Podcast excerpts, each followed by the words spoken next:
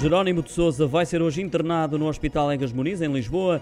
O secretário-geral do Partido Comunista Português terá que ser operado de urgência à carótida interna esquerda devido a uma estenose carotídea, depois de ter sofrido um acidente isquémico transitório a um acidente vascular cerebral. O líder dos comunistas agradeceu as inúmeras mensagens de apoio e solidariedade que recebeu, inclusivamente do Presidente da República e dos adversários políticos. Prevê-se que retome no final da próxima semana a sua intervenção política no que diz respeito à campanha eleitoral, refere o partido em comunicado. Serão ao todo 10 dias de recuperação, com João Ferreira e João Oliveira, membros da Comissão Política e candidatos à Assembleia da República, com a responsabilidade de o substituir nas ações de campanha. Será João Oliveira já esta noite a marcar presença no debate agendado com o PSD de Rui Rio, com transmissão em direto na SIC.